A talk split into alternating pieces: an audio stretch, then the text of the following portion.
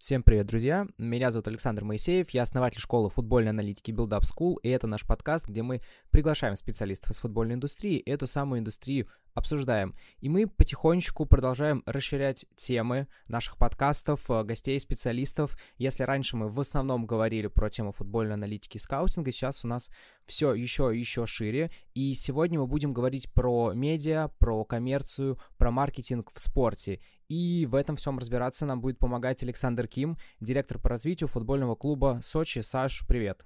Да, добрый день. Спасибо за приглашение. Надеюсь, что Надеюсь, что вам понравится. Я буду максимально открыт, как всегда. Да, это круто, тебе большое, большое спасибо, что согласился, потому что э, нелегко. Мы там с разными специалистами общаемся, ведем переговоры, с учетом того, что это футбол, и у вас довольно сложная профессия в целом. Вот тот, кто занимается коммерцией, маркетингом, очень мало свободного времени. Тяжело было с кем-то найти договориться, но вот как бы ты первый, спасибо тебе большое, что такой с нами этот путь проходишь э, с теми, кто первый раз. А давай, наш по традиции, поскольку большинство гостей, кто у нас есть, они медийно широко неизвестны, мы всегда начинаем с э, истории про биографию, про бэкграунд, как вообще попал в футбол, где учился, не учился, как в футбольный клуб попал, с чего начинал. Там я знаю, что с Динамо Санкт-Петербурга начинал. Давай вот твой бэкграунд, давай с этого начнем. Родился в Питере, как и все дети. Играл во все подряд. Футбол, баскетбол. Ну, короче, как-то как футбол прикипел. Э, много-много играли. А, лет до 12 до 13 думал, что я футболист. А, в 16 лет стало очевидно, что нифига я не футболист, хотя там два раза вызывали на сборную области по, пятым, по 85 году рождения. А потом случилось э, уже под конец учебы, э, меня познакомили с футболом 8 на 8, я уже жил там на окраине города, появились друзья, и мы вот на Горюхе, я думаю, сейчас футбол 8 на 8 в России все знают, тогда только-только это э, организовывалось. И это было своеобразно тоже такое мероприятие. Очень много было знакомств оттуда, с очень многими ребятами до сих пор поддерживаю отношения. Даже некоторые ребята в премьер-лиге работают. Э, как это звучало, звучало бы не странно. И тогда я просто понял, что футбол как бы он вернулся в жизнь, и больше он, честно говоря, меня не покидал. А потом было, были разные работы у меня, и где-то в 30 лет там, где я работал, я работал на экономическом форуме, довольно-таки нормальной работе, на престижно, с хорошим окладом, с хорошими премиальными, с путешествиями, с командировками, с очень приличным уровнем общения. А, но вот, знаешь, такого мужского счастья не хватало. А, что делать с этим делом? Ну, вот решил, что... То, то есть сначала я решил уйти, а потом, потом только я подумал. То есть чисто по-русски поступил. Сначала сделал, а потом подумал. А потом думал, что, делать. Э, у меня есть мой близкий друг Андрей Гук. А, у него уже тогда был бизнес. Я ему попросил, сказал, помоги мне найти бизнес именно в футболе, в спорте. А, мы начали очень много анализировать, смотреть, что происходит. Но, как бы, слава богу, мы, мы уже взрослые ребята были, нам было по 30 лет. У нас был довольно серьезный, ну, так, плюс-минус нормальный жизненный опыт, и оба мы не дураки. И вот мы э, нашли нишу, э, мы начали заниматься организацией онлайн-трансляций. Тогда это было все в новинку, все в диковинку. А, полазили по всяким форумам англоязычным, купили оборудование, камеры. И в течение следующих, наверное, двух-трех лет я в Питере всех заколебал. У меня и так там был свой блог о любительском футболе. Но в купе с этими коммерческими услугами, там, например, организация трансляций, информационное сопровождение, фото, видео, знаешь, там, то есть мы, я еще в HTML неплохо разбирался, мы начали сайты создавать. Короче, просто вот э, не было ни одной плюс-минус крупной организации футбольной, где мы бы э, не залезали. А вопрос, да, сори, что я перебиваю сразу. А вы туда, туда залезали только в части видеотрансляции, там, съемок или прям полноценно? Ну, во-первых, денег там никогда особо не было, как и сейчас ну, особо нет. В любительском футболе, да, там стоит, стоит понимать. Да, ну, то есть, например, проходит какой-нибудь турнир, там, все Сестрорецкий, он ежегодный. Я докапываюсь до организатора и говорю, слушай, смотри, давай мы тебе сделаем такую штуку. Вот э, твои матчи будут смотреть э, ребята там других команд, других там регионов. Он говорит, слушай, ну давай, но у меня там всего там 5000 рублей. Я говорю, да пофиг, давай. И мы приезжаем туда, делаем э, трансляцию, знаешь, там, а, а плеер надо куда-то размещать. Слушай, а куда плеер-то размещать? У тебя, дай мне там права на свой YouTube. А у меня нет YouTube. Ну давай я тебе сделаю. Хорошо. Потом э, ссылка на YouTube. Э, дружище, где твоя группа ВКонтакте? Ну вот такая. И так проходит время, ты говоришь, слушай, ну смотри, как мы красиво делаем обложки, какие, какие красивые трансляции, комментатор там смеется, все угарно идет, а у тебя группа ВКонтакте отстой. Может, я тебе помогу? Ну, давай помоги. Потом, там, грубо говоря, происходила история с сайтом. А, ну и, собственно говоря, таким образом, таким образом, денег там было немного, могу так сказать. А, спасибо там опять-таки моей жене, семье, что они потерпели меня эти годик-полтора. Там доход был, знаешь, он болтался от 25 там, до 50 тысяч рублей. Ну, то есть такой у нас уже ребенок был. Вот, а, какие-то были свои накопления еще там, слава богу. Но с точки зрения нетворкинга и связи, это просто, просто меня там на волне так выкинуло. Потому что, ну, мы были уникальные. Во-вторых, э, ну, как бы я все-таки надеюсь, я вроде порядочный человек, честный, и как бы людей это подкупало. И э, в общем, у меня клиенты потом были Федерация футбола, там все вот эти кубки дискоинерских команд. Вот этот Кирилл Кравцов, который к нам сейчас пришел э, в Сочи, я уже его помню еще там совсем ну, молодыми ребятами. Всех вот этих э, сейчас но, новых звезд, я всех их помню, вот, круговой. Э, я помню еще со всеми детьми. Э, и начали появляться такие более-менее крупные скажем так, э, клиенты, типа Кубок Казачонка, Кубок Бурчалкина. Через Кубок Казачонка я познакомился с Андреем Орловым, например. Но я не сделал тогда какой-то ставки на него, потому что, например, тот же самый Кубок Бурчалкина, Толмас Антея, был просто раза в три, наверное, по деньгам привлекательнее, чем э, Казачонка. А потом у меня были э, футбольный клуб «Звезда», третий дивизион, мини-футбольный клуб «Петербург 04», городской. В общем, короче, я там везде там потусил. А потом случилась такая история, что э, Динамо СПБ образовалась, э, Андрей Орлов стал, стал ну, спортивным директором, и я просто, знаешь, как серия, когда ты обычно ищешь новых клиентов, я просто так прозванивал всех подряд и говорю, слушай, а тебе не нужна сейчас трансляция? Он такой, блин, вот именно поэтому у меня вообще беда, помоги, пожалуйста. Там типа через день был первый матч какой-то, они же там, ну, собирали команду, это вообще наспех. Это вообще в целом, может быть, не знаю, какая-то карма, что ли, всех вот этих наших команд. Вот в, наше, в нашем этом, этом коллективе, там Орлов, я, Рубашко, у нас все быстро, быстро, быстро, так на сковороде раскаленно делается. И мы это сделали, там, причем за первые два матча э, мне не заплатили, там были определенные косяки с нашей стороны, но, слава богу, дали возможность работать.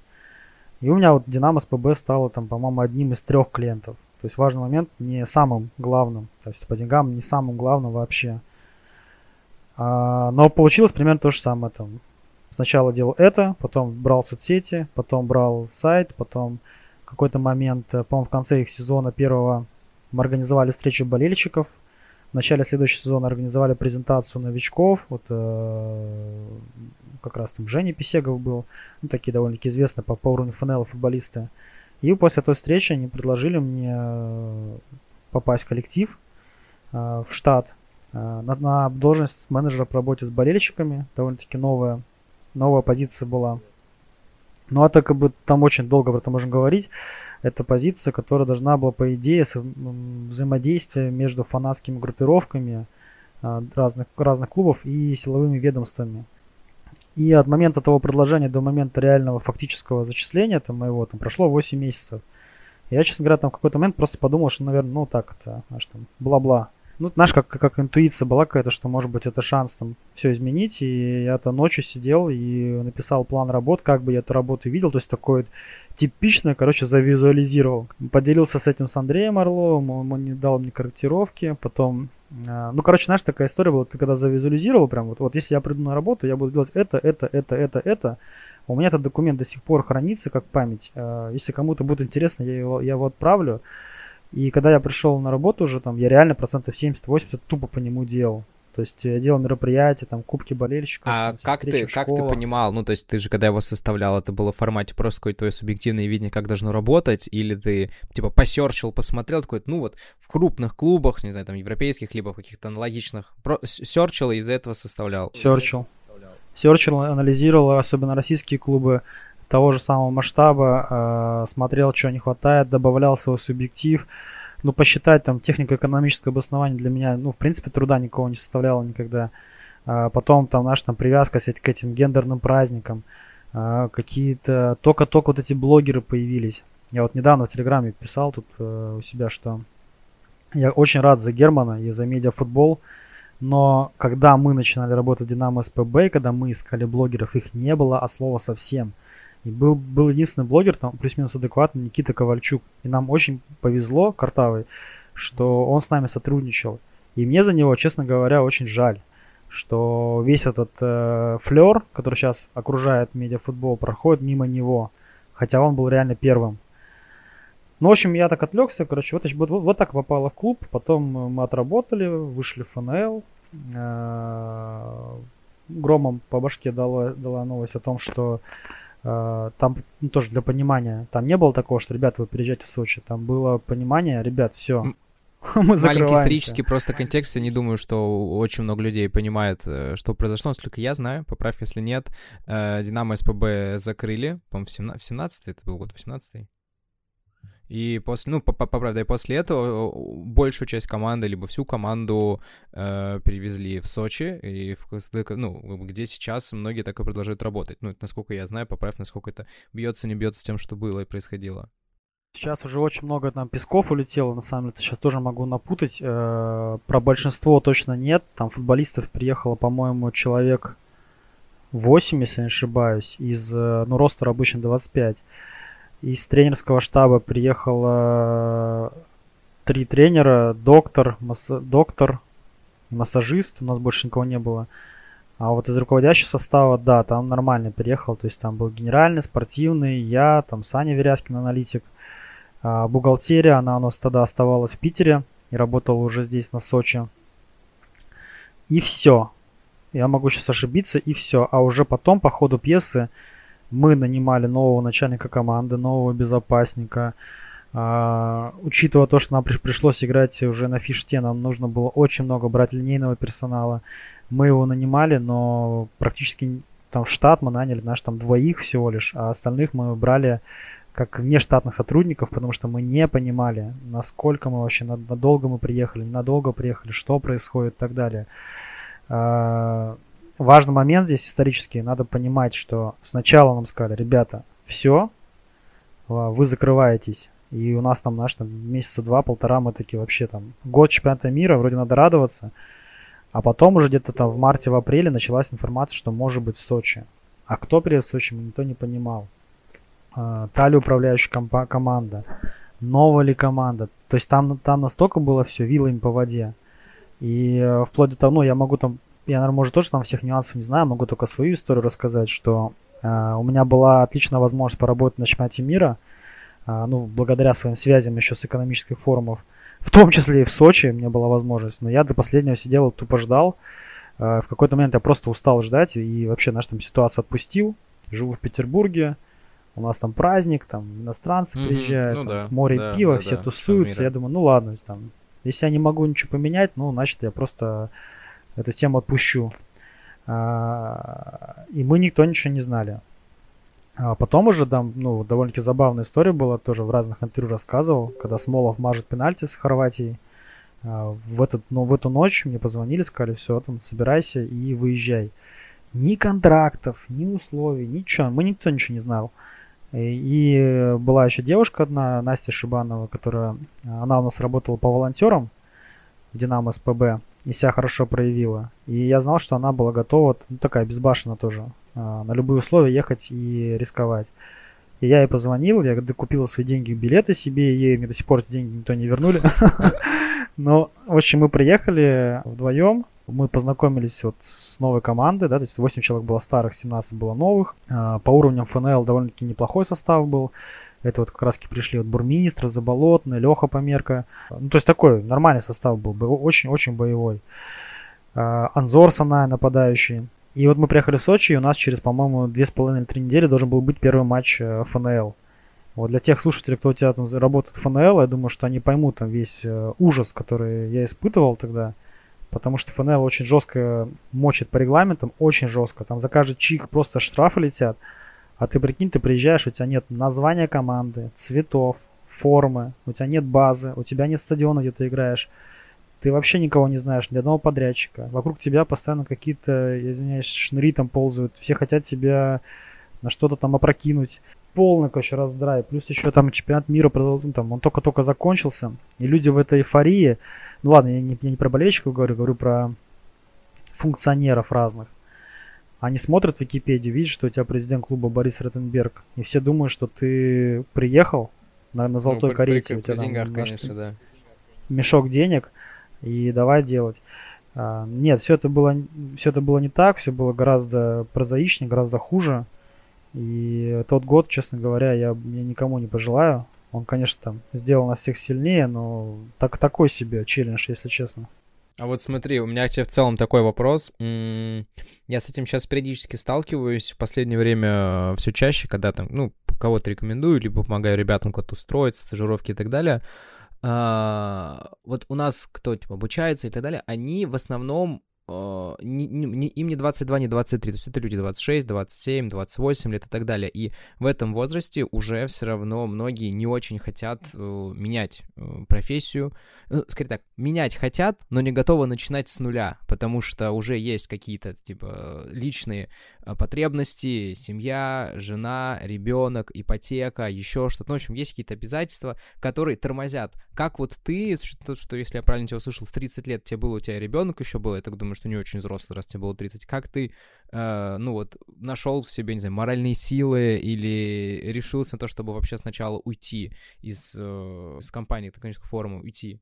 Да, уйти в футбол, а потом еще, не, я закончу, потом еще и в восемнадцатом э, году вот тебе сказали, давай выезжай, и ты такой, ну окей, и поехал, то есть без, без вот, понимания, без всего, как, что нужно самому себе сказать, или э, что нужно понимать для себя, что оно того стоит, или вот что, как, как это у тебя происходило? Когда уходил, ну ладно, по частям, по частям разобью, когда уходил э, с другой работы, э, ну я такой вообще, в принципе, такой впечатлительный товарищ, э, наш там серое питерское утро, ты едешь на совещание в понедельник, совещание в 10 утра, и я всегда на него опаздывал, я всегда на них опаздывал, э, а ехать мне там минимум полтора часа нужно было с одной точки на другую, и вот на одно совещание я уже там безнадежно опаздываю, и мне, по-моему, 29 лет еще, я просто понимаю, что если вот... Э, а что дальше? Вот 45 лет я также буду ездить и бояться там опоздать на какое-то гребаное совещание, где там меня будут чехвостить за какую-то за какие-то за какие-то деяния, которые мне не нравятся, которые, ну, мне, мне тошнило вот элементарно.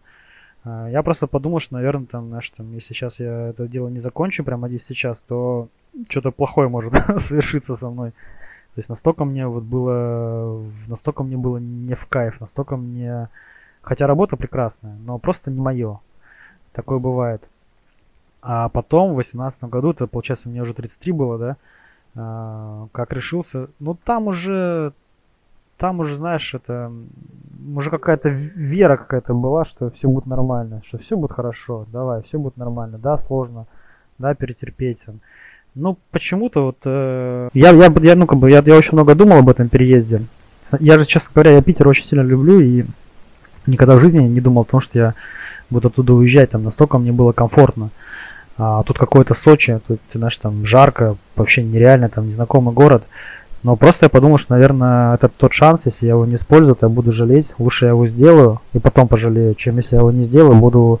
Э, вот если я бы его сейчас не сделал бы вот в 2022 году, сидел бы в Питере, я бы, конечно, кусал бы локти. Я знаю кучу людей, кто тогда вместе с нами не сделали этот шаг, кусают локти.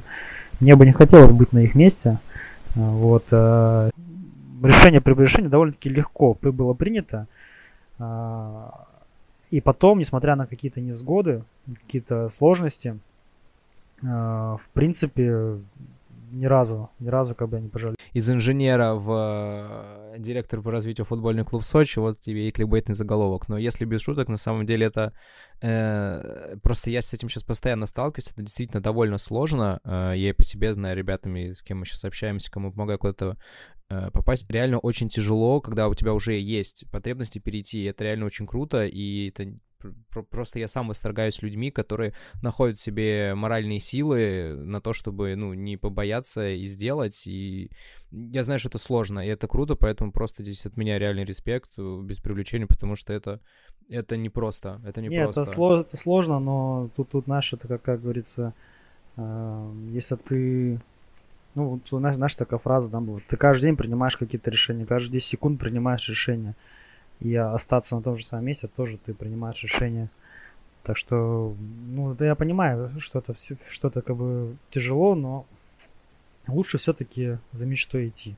Потому что потом хотя бы будет о чем рассказать. Да, здесь просто, когда тебе это говорят в формате лучше сделать и пожалеть, чем не сделать и пожалеть, такой да-да. Ну, то есть на словах ты такой супер согласен, вообще без проблем. Но когда дело доходит до какой-то конкретики, у тебя есть на руках, а, там, не знаю, два оффера, и ты уже такой, ну, по-разному об этом думаешь, сомневаешься, особенно когда это еще какие-то туманные, непонятные перспективы футбола, которые, ну так, сейчас э, есть, завтра нет, сегодня клуб есть, завтра его весь закрывают, ну, в общем, много нюансов, сам ты знаешь лучше, чем слушали, поэтому это реально, я там еще раз респект свой выражаю, потому что это реально сложное решение, и я-то просто был, был уверен, что у тебя больше футбольного бэкграунда в плане, не знаю, там учился где-то или что-то такое, а ты прям такой self-made в этом плане. Завершая эту тему, чтобы тоже там у людей там каких-то неправильных не возникало ощущений. Вот, например, сейчас мне, мне 37 лет, там, предложи мне, там, допустим, не знаю, там, в какой-нибудь курган поехать за Золотые горы делать то же самое, я, я, в жизни не поеду больше.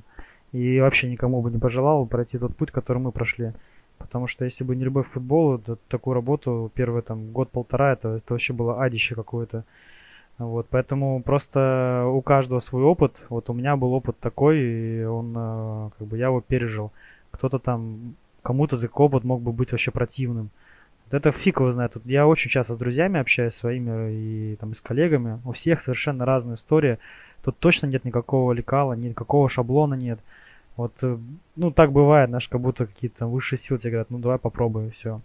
А, вот того, что там по правилам, я, я точно тебе сейчас не скажу, там 10, 10 причин, почему надо делать вот так.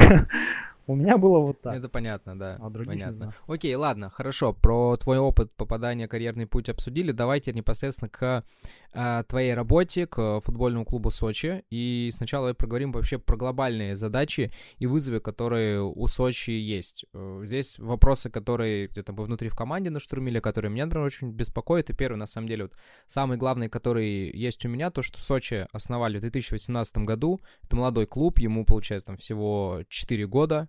И самый основной вопрос, какие в этой связи есть вызовы и как вы с этими вызовами справляетесь? Ой, ну, у нас, как я тебе говорил в самом начале беседы, у нас, э, вот, я не знаю, может, это карма наша какая-то. У нас там, что не год, то вызов, что не год, то какие-то потрясения. Мы после матча зачастую собирались тренерской, общались и э, с нашим генеральным разговаривали. Я говорю, Викторович, у нас честно говоря, каждый год у нас все вверх, вверх, вверх, вверх, вверх, вверх, вверх. Мы там постоянно это, это, нас подгоняют там на сковороде, там все. Э, не знаю, как правильно, но это прикольно. Он мне, он мне просто говорит, слушай, ну по-другому как? По-другому, наверное, в нашем мире нельзя. Э, это очень странно, потому что как бы, я всегда считал себя довольно-таки рациональным человеком, но у нас тут очень много иррационального. И э, вот эти вызовы, как называешь, я даже, даже, так, даже их вызовами не называю, потому что мы настолько к ним привыкли, мы уже просто так смотрим, а что дальше будет. Если говорить, там, разложить там по каким-то таким моментам, ну, первый вызов я тебе сказал, да, там, приезжаешь, и через две с половиной недели тебе играть, а у тебя вообще ничего нет. Потом второй был мощнейший вызов, это стадион Фишт. Когда я его впервые увидел, у меня этот э, благоговейный страх меня настиг. Потому что до этого я там на малой арене у нас было 250-400 человек, а сюда должно было прийти там 5-8 тысяч, а в, этом процессе 40 тысяч человек. И, конечно, как этими людскими толпами управлять, мы учились буквально на ходу, очень много ошибались и до сих пор очень много ошибаемся. И, э, скажем так, зачастую спортивный успех нашей команды, он опережает э, административные ресурсы, ну, примерно на год, на два, а то и на больше. Очень аккуратный менеджмент. У нас нету э, слишком больших затрат именно на бэк-офис, на организацию матча, рекламы и так далее. Здесь, конечно, наверное, я там в цифры не буду углубляться, но э, так скажу там просто для примера, что некоторые клубы тратят на рекламу одного матча столько, сколько мы тратим, например, за сезон там и э, даже больше. Слушай, а сюда же вопрос. Ну, у меня потом он был, но я давай сразу в процессе, чтобы такой более живой диалог. А, ну, если мы говорим, мы рекламируем матч, чтобы туда пришли болельщики, правильно? Ну, или посмотрели его по трансляции. В этом же правильно основная цель рекламы. Отсюда, да, отсюда такой вопрос, то, что э, у Сочи же, относительно других каких-то клубов, наверняка раз ты говоришь про то, что там большие бюджеты, видимо, это какие-то клубы, у которых эти бюджеты есть, возможно, это, ну, московские клубы, там, либо Зинт, возможно, Крастар, ну, то есть какие-то клубы, у которых есть довольно большая фанатская база, у которых так и так есть какая-то посещаемость и так далее. Отсюда вопрос, как будто бы не наоборот, вам нужно больше рекламировать, просто не, не знать, что нужно по каждому, э, по всему городу расклеить э, баннеры и так далее, но, возможно, какие-то нужны другие механики, инструменты, но, тем не менее, не наоборот ли вам нужно больше рекламировать э, матчи и клуб, чтобы у вас больше людей приходило, потому что у вас ситуация ровно наоборот. Ну, то есть у вас э, на органике, скажем так, нету большого количества людей, которые к вам будут ходить из матча в матч, потому что с детства э, за Сочи. То есть нет ли такого? Нет, ну ты говоришь все правильно, как бы даже, может, сильно не, не углубляясь в, в детали, э, там как таковой органи, ну давайте так проще говорить, у нас э, в среднем пропорции болтаются там между там 20%, 20 на 80, 20 местные, 80 приезжие, либо 30 на 70. То есть, э, опять-таки, до введения карты болельщика э, и до пандемии у нас даже на УФУ приходило 12 тысяч человек. И на «Зенит» у нас было 34 тысячи человек, на ЦСКА было 15, на «Локомотив» было, по-моему, там 12. Э, это были отличные цифры тогда. И я смотрел, заходил в павильон досмотра, и просто смотрел на людей, мне было интересно, кто приходит. А там приходили люди в шлепках, там песочек на лбу, знаешь, такие, кукурузка там где-то по щекам размазана, пьяненькие немножечко, конечно. То есть они просто с пляжа все заходили к нам. И мы, конечно, рекламную кампанию туда и били, чтобы вот эти ребята стихийно заходили. Э, даже на очень крутых ивентах, даже на очень крутых ивентах, там в Краснополяне и в Москве, э, очень большой процент стихийных покупок, вот, которые прямо здесь и прямо сейчас. Ну а в Сочи так это тем более. То есть там семья может отдыхать на море и выбирать, куда они сегодня пойдут. Там на шоу Вербуха, а, на футбол или пойдут там послушать э, Лепса по шашлычок где-нибудь в ближайшей кафешке. Для них по ценностям это наш там, ну, плюс-минус там одно и то же, если честно говорить. А, формировать вот эту аудиторию, которая, а, которая постоянно, которая должна приходить, которая лояльна, это очень долгий процесс, мы этим занимаемся, мы, мы участвуем во всех рабочих группах по CRM, мы свои CRM занимаемся, мы свою билетку там расшлифовываем там до блеска яиц, не знаю, а, программу лояльности сейчас делаем, но это, и мы видим большой прирост, мы видим, а, ну скажем так, даже по абонементчикам мы видим, что динамика есть. Да, нас, нас два раза там сильно бодануло там и пандемией, когда нам просто все запретили. Ну, и сейчас, сейчас, да, сейчас очень сложно проверять, конечно, болельщика. с э, картой болельщика, с фан да. тяжело проверять, ну да, условно. У нас совещания в РПЛ постоянно проходят, они все знают наши претензии. Я считаю, что у нас наш клуб сейчас самый пострадавший от карты болельщика, потому что э, вот как раз уровень стихийных покупок у нас гораздо выше, чем в Нижнем Новгороде, извините меня, или гораздо выше, чем в Ростове, хотя я вижу, что Ростов тоже сейчас страдает э, от, этой, от этой темы. Но у нас, ну, ну, ну представьте, вы приехали в Адлер на пляж, вы, вы узнали, поймали нашу рекламу, и вы захотели пойти на матч. Много ли людей таскают с собой на пляж паспортом, не знаю, и свидетельство рождения детей, чтобы пойти получить э, вот эту карту болельщика, потом попасть на матч? Ну, очевидно же вопрос, что, очевидно, точнее, ответ, что нет. А, ну, поэтому, слава богу, РПЛ тоже идет нам навстречу, и вот 9 сентября они организовывают у нас Winline Match Day, о котором ты должен был слышать и к нам приедет э, довольно-таки известный российский исполнитель. Будет концерт, будет праздник. Э, мы сейчас э, очень активно работаем над нашим матчдеем, чтобы людям, чтобы дать людям те преимущества, ради которых им придется определенное неудобство испытать. Работа по увеличению своей фанатской базы, она ведется, правильно?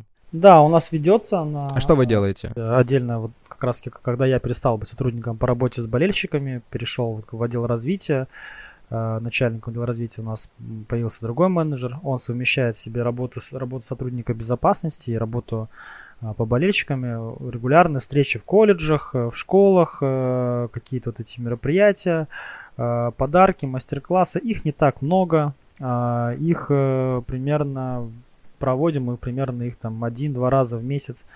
Можем проводить, ну сейчас сентябрь начнется, учебный год. Может быть почаще будем проводить. Здесь уже зависит от ресурсов. Э, мы вписываемся почти во все культурные мероприятия, более-менее крупные, там, ВК-фест, там, День города, то есть мы, вот сейчас все детские футбольные турниры, во все соревнования, сборы мы вписываемся. То есть вот, вот мы этим, этим и занимаемся. С любительскими лигами пытаемся тут ну, систему настроить, пока не очень получается, но пытаемся.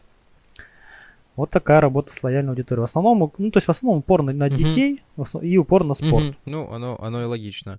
Окей, а если говорить, получается, про вот эту большую аудиторию в виде туристов, здесь у меня есть два вопроса. Вопрос сначала первый. Есть ли сезонность какая-то здесь? А, это, кстати говоря, очень такой интересный тектонический сдвиг сейчас происходит. Когда мы приехали в Сочи, когда я до этого я был туристом в Сочи, да, была сезонность. Сезонность, знаешь, почему была такая, что типа в октябре все замирает, а в мае как цветок все распускается, все эти там лавочки и так далее. Сейчас, ввиду там каких-то, видимо, пандемийных историй, может, каких-то политических историй, может, еще каких-то тем, а эта сезонность, она улетучивается. То есть последние две зимы такой наплыв был на э, горнолыжные курорты, что большинство горнолыжников, они начали селиться уже внизу около моря. И э, вот такого прям сильного-сильного перекоса, как раньше, я уже перестал замечать. Э, в этом году даже любопытно, потому что Красная Поляна, она просто не справляется с этим потоком, там, там просто там, так, там сумасшествие. И поэтому, опять-таки, люди спускаются вниз. Очень много развлечений именно находится около моря, и люди вот туда-сюда катаются. Э, сезонность, в общем, она присутствует. Ну, давай так скажу. Вот в нашей билетной программе есть такое понятие сезон-не сезон. Сезоном мы называем э, период с мая по конец сентября. Вот поэтому, опять-таки, тоже мы там с РПЛ э, определенно у нас там были дискуссии, скажем так, не, не споры, но дискуссии. Там из серии, ребят, э, все знаю, вы все бываете в Сочи, вы знаете, что у нас сезон с мая по сентябрь. Почему мы играем без обид другим клубам, но с Ахматами, с Ахматом, с э, Нижним, с Химками, э, и один матч только у нас с Динамо, а потом у нас Факел Воронеж. Ну почему не поставить, например, сюда ЦСКА, Спартак? На Спартак тут вообще стадион был бы. Ну дайте нам, дайте нам развернуться, вы уже помогаете всем в Москве.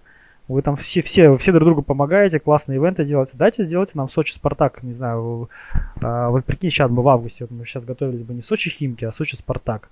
Тут бы вообще бы атас был бы. И, и, и решили бы вопросы с этими картами болельщиков и все прочее. Но третий год подряд мы стартуем в РПЛ, третий год подряд мы играем с Спартаком либо в декабре, либо в ноябре. А, Зенита мы играем, скорее всего, в марте.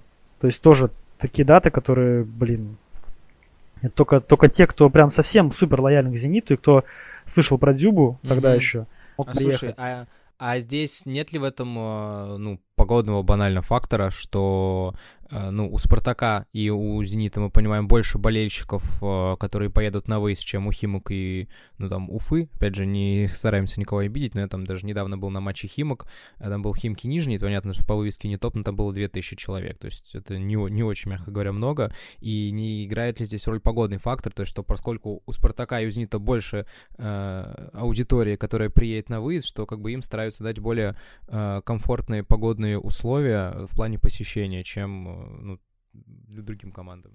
Не, ну ты знаешь, там погодные условия, конечно, они, и, конечно, там есть обоснование из серии, что в Москве играть Ну да, я про это. Но, по-моему, два года, два года подряд мы, мы заканчиваем сезон в Сочи, мы это недавно вспоминали, в, Екатер... в Екатеринбурге.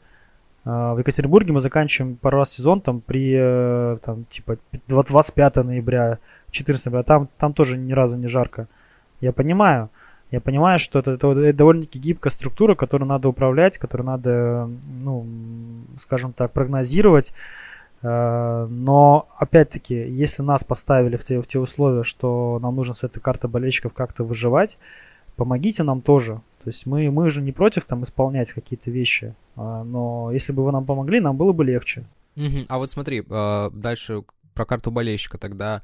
Что вы пытаетесь сейчас э, делать э, для того, чтобы вот аудитория, которая не активная, ваша фанатская, а именно которые туристы, что пытаетесь сделать для них, для того, чтобы они вот смирились как-то с фактом э, сам получения карты болельщика? Есть, конечно, первый пример, который мне в голову приходит, Нижний, который поставили вот этот вот переносную, не стенду, ну что это, в общем, эту локацию рядом со стадионом, в которой можно физически, я так понимаю, подтвердить, ну что такое-то, госуслуги на выезде, где можно подтвердить того, что факт того, что это ты, и быстро оформить документ, ну, насколько я знаю. Тема такая, животрепещущая, очень, очень... Э, что мы сделали? Ну, во-первых, мы, мы первые два матча просто разбирались вообще, как это работает. Мы сами разбирались. Чтобы людям объяснять, как это работает, хотя бы в колл-центре и по телефону, Нам нужно было самим разобраться. Мы только два матча... Мы... Много вас спрашивали и говорили, а как, а что, помогите. Ну или в более, или более в бранных словах в формате, ну там, ты ты ты не могу получить какие... Бранные слова, это, слава богу, это, видимо, ну как бы, слава богу, как сказать, в кавычках, это не я получил, а люди, которые на, на местах огребли за все это дело там на, на, на местах. Ну, давай так, из того, что получилось. Ну, получилось э, договориться благодаря стадиону Фиш, нашей безопасности, видимо, высшим силам Краснодарскому краю, у нас прямо на стадионе Фишт открыл, открылся МФЦ. я сам получал там э, карту болельщика за 3 минуты, очень быстро. Но опять-таки открылись в Олимпийском парке, чтобы на машине, то есть туда на машине ты, ты не доедешь. Э, с пляжа идти тоже довольно-таки мучительно, но в принципе там довольно-таки быстро можно все оформить. Это классно, там очень много работает людей. И как на чемпионате мира, либо на Европе, то когда, когда мы получали вот эти фан-айди тудашние, все довольно-таки быстро и профессионально. А, другой момент там, ну вот из э, плюшек там вот последние у нас матчи Сочи Динамо будет концерт, Сочи Локомотив там тоже будет э, активация интересная, и Сочи Спартак тоже мы там делаем определенный ивент для болельщиков. Вот этим мы пытаемся их а, Работает? Завлечь. Слушай, вот такой вопрос. Просто я очень часто да я не знаю, мы еще только, а, только будем я пробовать. понял. Просто периодически вижу, ну, там, по матч-туру, когда выступает, ну, там, Сюткин сейчас выступал на Динамо Спартак. В прошлом матч-туре, честно говоря, не помню, кто выступал, даже не помню, где он проходил, ну, если мы про этот сезон говорим. Но в целом видно, что даже если не брать то, что делает Winline матч тура, в целом э, есть истории, когда себе какие-то команды, ну или почти все команды, они организуют какие-то развлечения для детей, для, там, для болельщиков, там где-то можно пробить, забить, это активация букмекеров, еще кого-то. Вопрос очень простой. Это реально работает для того, чтобы привлекать людей на стадион? Это реально работает. И как сильно? Это реально работает. Это сильно работает. Э, это доказано многими, многими европейскими мировыми кейсами. Это реально работает. Э, возможно, в этом и есть наш плюс вот с этой ситуации, что клубы начали на это обращать внимание, начали, выделять деньги. Э, это вот, например, для меня сейчас, конечно, образцово показательно это Динамо Москва, то есть в этом плане. То есть они прям, прям бомбят с того сезона. Они работают на новую аудиторию, они, у них примерно Короче, они формируют привычку своего клиента, они формируют привычку человека приходить на матч не только за футболом. Это очень кайфово. А, в нашем случае чуть-чуть мы ограничены в ресурсах, но у нас есть друзья-партнеры, которые нам, я надеюсь, будут помогать. Вот, но вообще это, это, это очень полезная история. Окей, хорошо. Тут, тут я понял. Просто для меня это всегда был, ну, не чтобы секрет, но я, например, ну, я, например, если иду на футбол, мне в целом интересен только футбол, мне все развлечения вокруг не очень интересны. Правда, когда я хожу с женой, там все несколько меняется.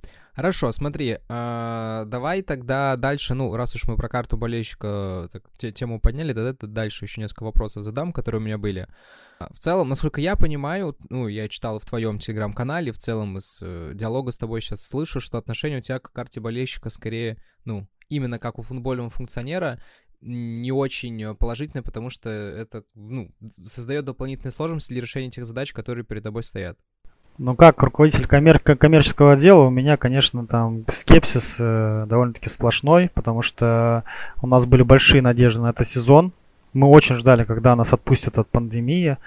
У нас, э, ну, скажем так, у нас руки чешутся сделать хорошо и заработать денег, реально. А, работу ну, сделать хорошо для клиентов и заработать денег, тем самым улучшив сервис, тем, улучшив сервис, тем самым, потому что мы готовы как клуб сейчас. У нас клуб выступает прекрасно, у нас э, у нас академия открыта, то, то есть, понимаешь, у нас настолько сейчас есть вера в свои силы, что, что мы делаем все правильно. И нам хотелось эту, эту веру подкрепить э, коммерческим успехом, там, для того же руководства, чтобы они там еще было больше лояльности, доверия, чтобы мы это делали, чтобы в итоге, в конечном, в конечном итоге, чтобы выиграл потребитель. И сейчас, конечно, мы, ну, мы расстроены, потому что, ну, условно говоря, представь себе матч там Сочи-Ахмат, первый матч. Мы ничего не понимаем про карту болельщиков. Мы собрали, по-моему, 3300 человек, а, а вокруг стадиона просто пляжи ломились, как грозди винограда. То есть, то есть люди просто приходили и уходили, приходили и уходили. То есть э, мы понимаем, что можно было бы собрать не 3300, а можно было собрать 10 тысяч человек на, на Сочи Ахмат. С точки зрения там адекватного взрослого человека у меня отношение к, к этой теме нейтральное, потому что, ну, скажем так, довольно-таки ожидаемая история. э, тоже там я в Инстаграме все писал, это как бы как плата твоя за цивилизованный мир. Если ты хочешь там жить, там, получай субсидии, белую зарплату, белые там вот какие-то вещи, ну, приходится иногда принимать правила игры от государства. Окей, ну вот смотри, в целом, да, понял здесь твою позицию, так я до этого тоже слышу именно вот особенно твой ну, расстройство в связи с тем, сначала пандемия, вроде отошли, вроде уже можем готово все делать, тут бам, и новый э, фактор, который создает нам новый вызов, да, как мы вначале обсуждали. Если говорить про прогнозы, э, вот у вас сейчас ну, я слышу, да, что у вас посещаемость упала, мне нет под, рука, под руками цифр именно по э, текущему сезону, но в целом там, исходя из того, что я смотрел до этого, опять же, поправь, если нет, э, там по статистике у вас в начале было больше людей, там, типа, среднем посещаемость была там, что-то 8600, что-то такие, около таких цифр, но это среднее, понятно, что там на «Зенит» много собираете, на ЦСКА, Локомотив там по 10-15 тысяч собираете, в среднем на 8, но она с каждым сезоном чуть-чуть, но падала, там, на 500, на 1000, и вот сейчас то, что я слышу, она, видимо, тоже еще упадет, но это везде так, мы это видим, это наши сегодняшние реалии. Если говорить про твои прогнозы, на твой взгляд, у вас конкретно э, вот перспективы этого сезона, они вообще какие в плане посещаемости? А если ты хочешь какую-то математическую логику найти, ты можешь ее не искать, можете там расслабиться все. Нет никакой логики, потому что у нас, э, даже когда мы выстраиваем планы коммерчески на отделе, на дел, у нас, э, у нас нету базиса, от которого отталкиваться. У нас каждый сезон что-то новое. У нас каждый сезон какие-то новые вводные. То есть у нас нет такого... А, даже там я, я отчасти завидую Краснодару, нашим коллегам, друзьям. Хорошие там ребята работают, или Ростову. Ну, то есть таким же провинциальным городам у которых есть хотя бы выборка, знаешь, там из трех сезонов. То есть вот они сделали там такие-то акции, вот они сделали такие-то истории, вот была такая ценовая политика. И они могут от этого среза оттолкнуться и сделать какие-то прогнозы, и сделать какие-то мероприятия, которые могут повлиять на увеличение, на улучшение. Мы, как, как эти, мы работаем в очень краткосрочных э, промежутках времени. Мы не можем сравнить, например, 2022 год там, с 2019 годом, первым сезоном РПЛ. А с 2021 годом вообще смысла никакого сравнивать нет. То есть, ну, как бы ты сам понимаешь, например, прошлый год Сочи Партизан, первый Еврокубковый матч. Ну, могли мы собрать 10 тысяч человек в, в июле, когда здесь отдыхает э, огромное количество людей? Ну, конечно, могли бы. Вот, поэтому здесь сравнивать вообще никакого смысла нет. А если говорить про прогнозы, э, ну вот мы ставим себе цель, конечно, не знаю, там, за матчи Динамо, Локомотив и Спартак в среднем 15 тысяч собрать. Э, но сомнения есть, но будем работать. Во вообще, там, не знаю, чтобы не звучало, это как будто какую-то соломку стелю под, под, под собой, но э, с точки зрения коммерции, например, там по вала выручки билетов, ну, год-год мы покурим точно все. По пока люди не привыкнут э, по всей России, пока не ведут в Москве всю эту историю, пока в Питере не ведут, пока когда люди из Питера будут приезжать сюда или из Москвы уже с этой карт КБ в госуслугах, э, вот до тех пор все региональные клубы немножко покурят бамбук. Э, а вот, кстати, такой к тебе здесь вопрос. Э, я где-то читал, что когда в Турции вводили карты болельщика, у них там было сильное, сильно просела посещаемость в первый сезон, во второй она потихонечку стала возвращаться, и, насколько я помню, это с третьего сезона, после введения, ну, их карты болельщика, да, плюс-минус стабилизировалась. Но, насколько я понимаю, в Турции футбол — это совершенно другая культура, и количество людей, которые за этим следят, и количество болельщиков, которые есть, они просто там появились какие-то другие, или те, которые были, они немножко охладили. Насколько реалистичный сценарий у нас э, вот такого, что там первый год тяжело, потом плюс-минус все оно э, вернется на свои ну, предыдущие показатели, ну, плюс-минус. Давай вернемся на год назад. А, если ты помнишь истерику про вакцины, все, все, конечно, про это все забыли, но если вы помните, то, я не знаю, там, как, как у тебя там отношения с родителями своими или со старшим поколением, но тогда было точно на полном серьезе, все говорили, что без вакцин жить нельзя. Это говорит о том, что наш, наше, наше население настолько настолько, настолько мы приспосабливаемся. Вот.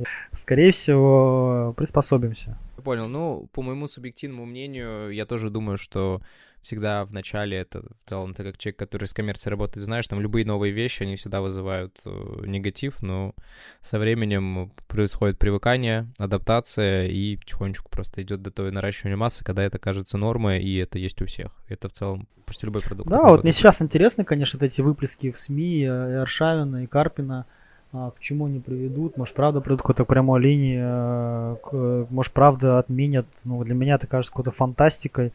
Опять-таки, если отменят, наверное, половинка меня будет счастлива, половинка меня будет задаваться вопросом, друзья, мы вот э, полгода москвичи все зарабатывали деньги, спасибо, типа, мы помучились, и вы хотим, чтобы вы помучите, помучитесь тоже. Э, конечно, мне бы хотелось, чтобы ограничений было как можно меньше, но вот Поможет ли это прямая линия с Путиным, не знаю. Но, вот, но смотреть на это, на это интересно, потому что это довольно-таки громкие заявления. Посмотрим, к чему это приведет. Окей, давай, у меня есть э, следующий блок вопросов, уже применительно, ну, прям непосредственно к твоей работе. Э, давай разберем, чем ты вообще занимаешься в Сочи, за что ты отвечаешь, какие твои зоны ответственности. Нет в клубе такого понятия, как коммерческий отдел формально.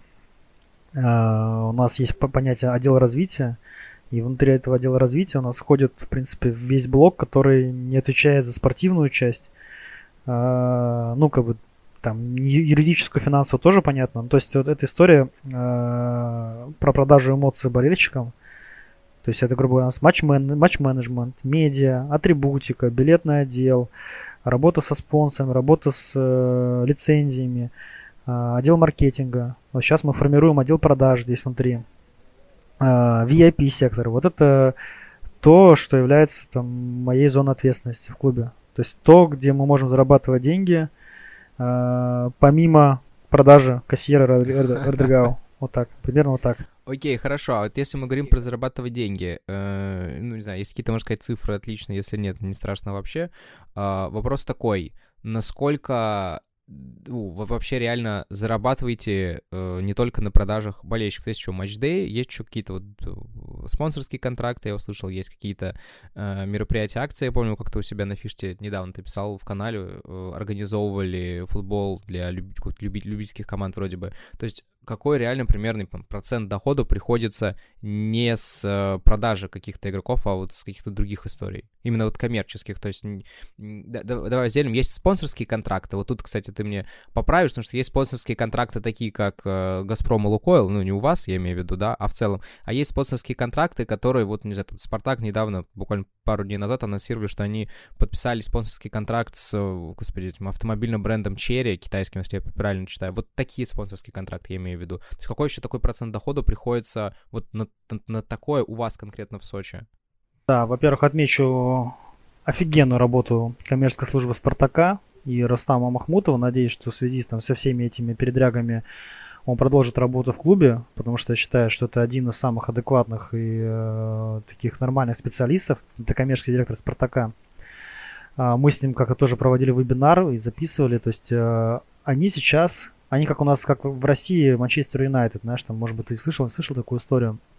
В Манчестере сидят э, в клубе, там, блин, огромный отдел манагеров, и они лезут во, во все зоны услуг. Там, производство автомобиля, окей, перфоратор, окей, там, не знаю, онлайн-сервис, там, бронирование, окей, они везде, короче, залезают.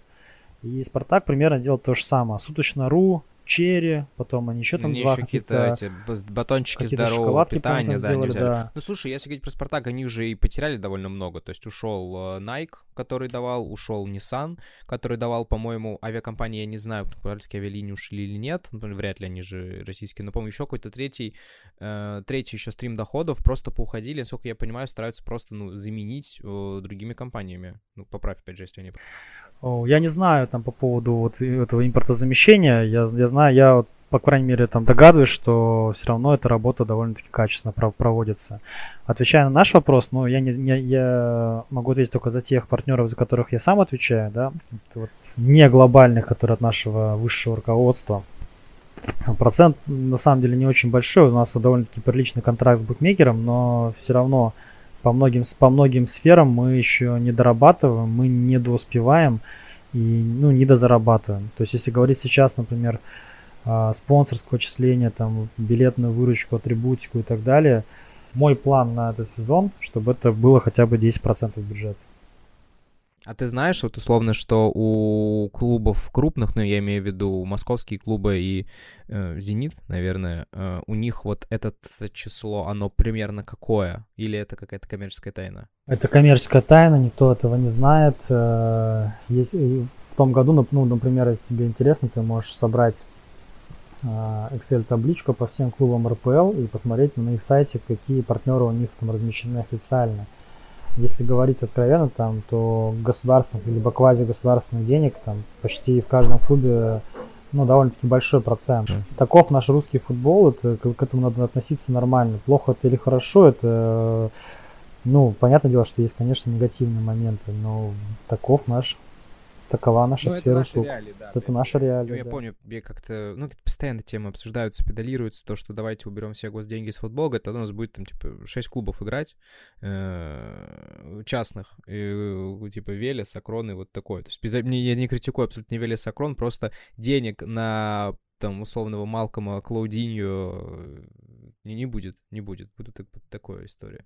Ну смотри, окей, здесь если примерно, да, цели в плане там процентажа и так далее, понятно. Во-первых, спасибо тебе, что ты э, поделился, потому что для меня это, например, было вообще неизвестно, но довольно интересно было, было, эту всю историю было узнать. Если возвращаться вот к зонам ответственности, кто вас за что отвечает? С точки зрения задач, чтобы я понимал, вот давай так, есть отдел маркетинга, э, перед ним какие задачи стоят? Ну, короче, вот сейчас упор на VIP-сектор. И отдел маркетинга, его задача накреативить лидов и запустить рекламу, чтобы эти лиды появились. А задача отдела продаж не креативить, а просто эти лиды убивать а, и превращать их в рубли.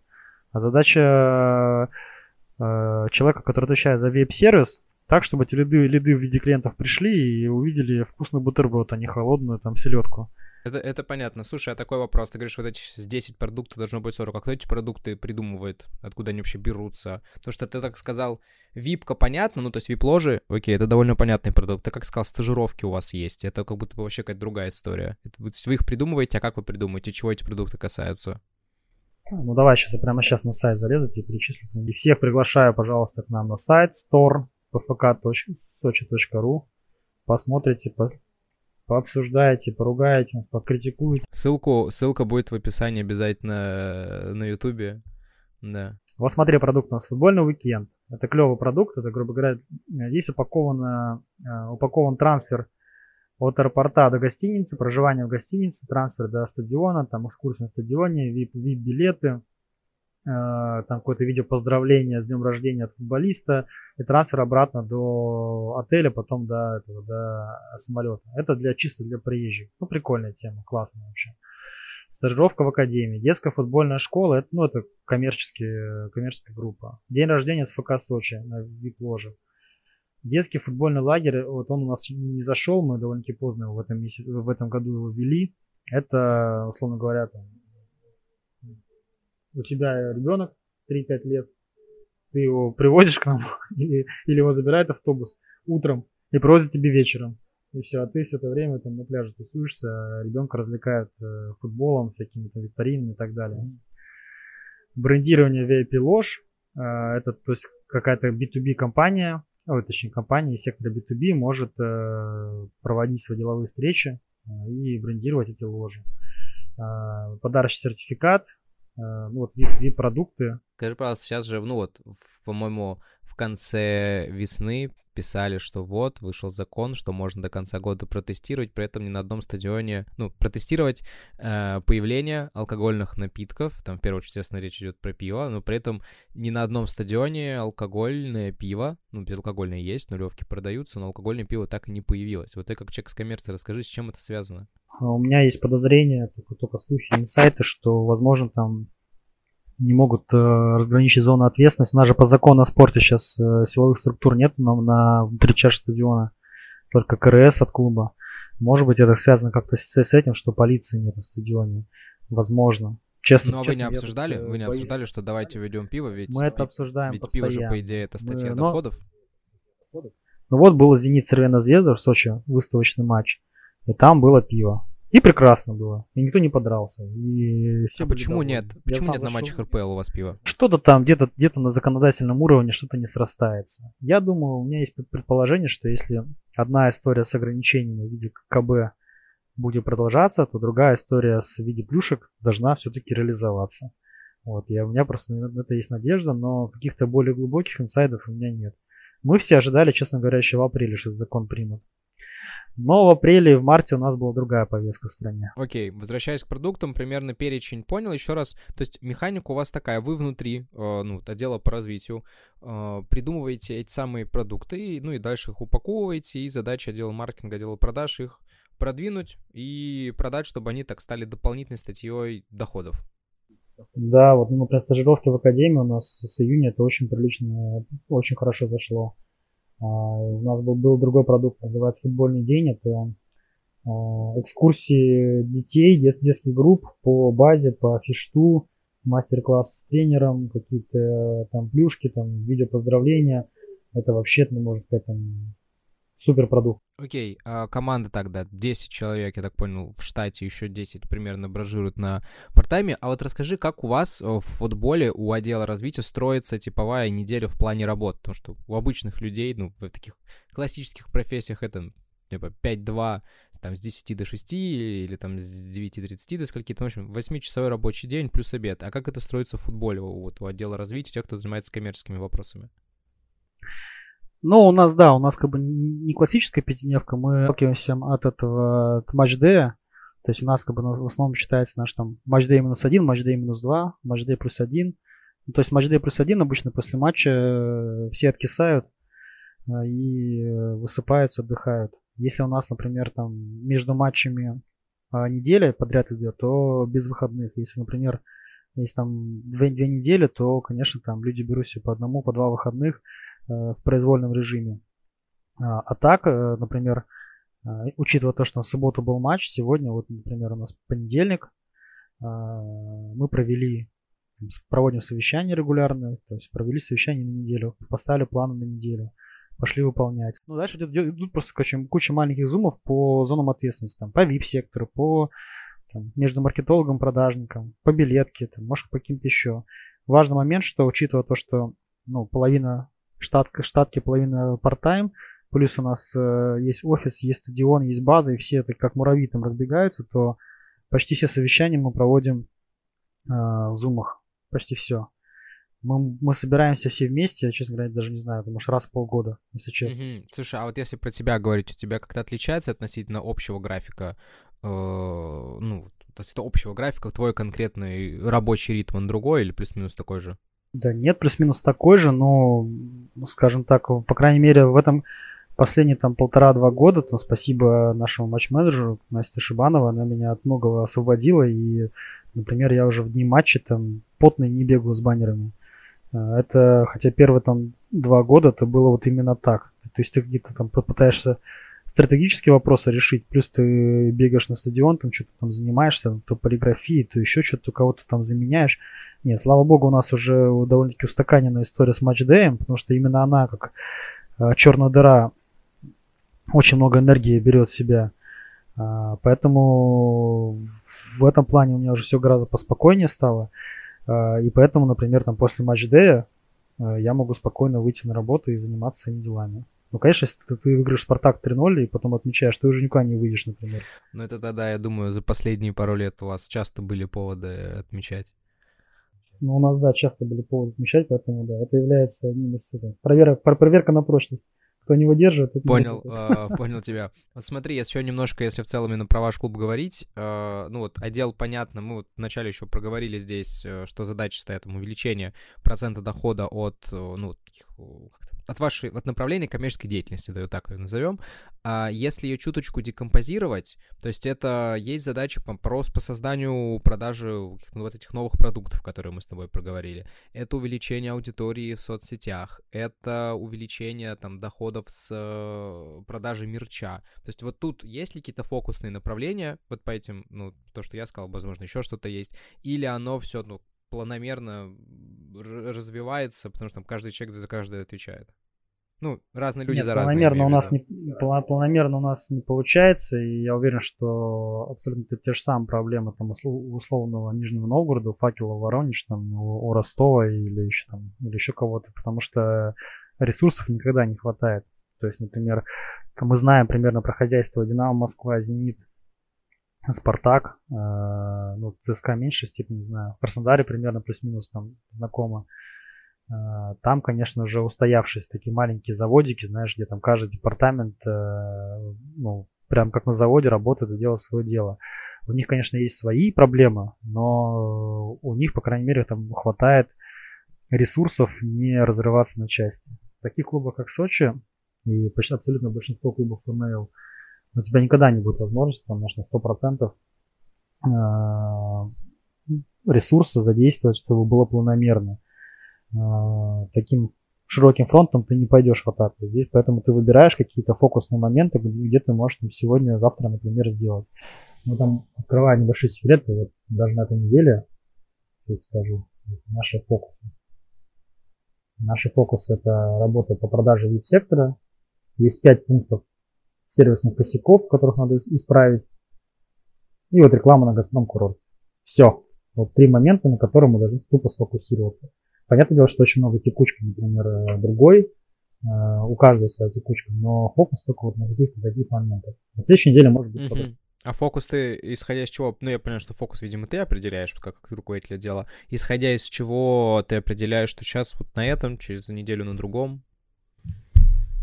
Ну блин, ну много факторов на самом деле. На опыте, короче.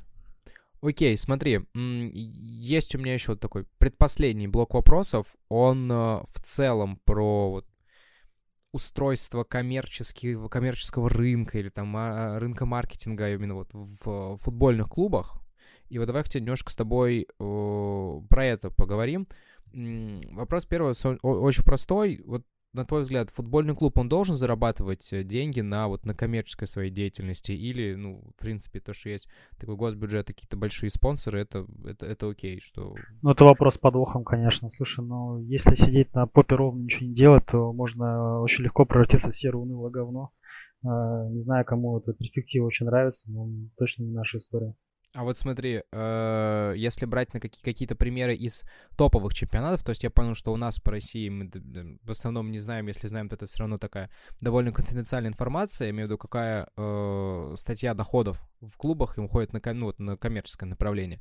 Но если брать практику из э, топовых чемпионатов, либо, ну, такой второго эшелона, где там типа Турция, какая-нибудь Бельгия, Голландия, там есть ли у тебя какое-то общее понимание, какой процент доходов уходит на коммерческую деятельность вот в этих странах? Честно говоря, нет. И на самом деле, вот у нас вот Давид Мышалов был, наш э, Динамо Москва, в Сочи в гости приезжал, мы там три дня с ним э, обедали, очень много разговаривали, и очень много философствовали на эту историю. Э, ты знаешь, довольно-таки сложная эта тема. Даже крупные мировые бренды э, далеко не всегда являются э, окупаемыми. А, зачастую это такая же государственная, либо квазигосударственная, либо какая-то такая история политическая, где эти клубы большие держатся на, на плаву. Я сейчас не буду называть, потому что фактами мои слова не подкрепляются, но есть такое ощущение. А, скорее всего, там где-нибудь в Англии, там, в каком-то третьем дивизионе или в Германии ты можешь спокойно построить максимально успешный футбольный клуб. Скорее всего, я так полагаю, там какая-нибудь Боруссия Дортмунд за счет абонементов она выруливает. Э, там, но вот прям такого это нужно, нужно прям жить внутри, внутри этих организаций, чтобы ну, понимать честно, что это они, например, зарабатывают. Э, не знаю, не могу тебе сказать так.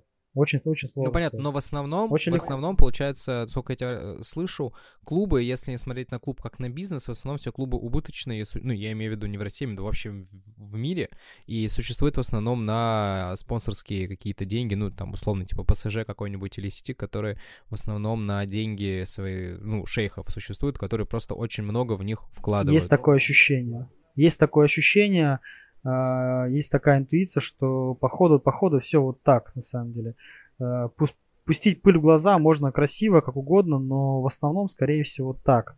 А, скорее всего, возможно, в Америке не так. То есть там, возможно, вот именно на потребителях, на кастомерах ты, ты можешь там заработать на контракт, многомиллионный контракт своей звезды. Но что-то, честно говоря, верится с трудом, если честно.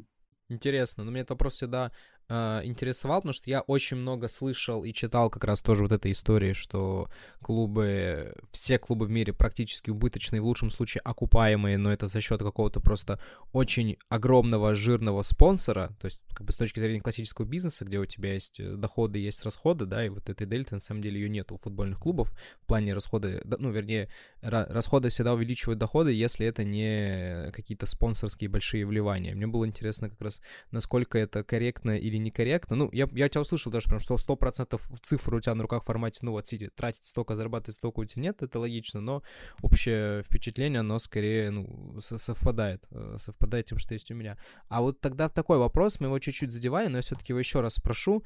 Вот нужно ли э, в этой связи в России клубы сокращать госбюджетирование э, и увеличивать э, процент ну, ча- частного вливания, либо клубов, которые могут существовать именно на частные деньги. То есть, либо на частные деньги это каких-то даже вот не столько типа частных инвесторов, типа Галицкого, я имею в виду скорее на клубы, которые учатся и пытаются зарабатывать на коммерческих каких-то составляющих и за счет этого существовать или это популизм и такое, ну, не реализовать? Данный ответ на вопрос, он тоже у меня, знаешь, там, с, с годами он э, по синусоиде двигается.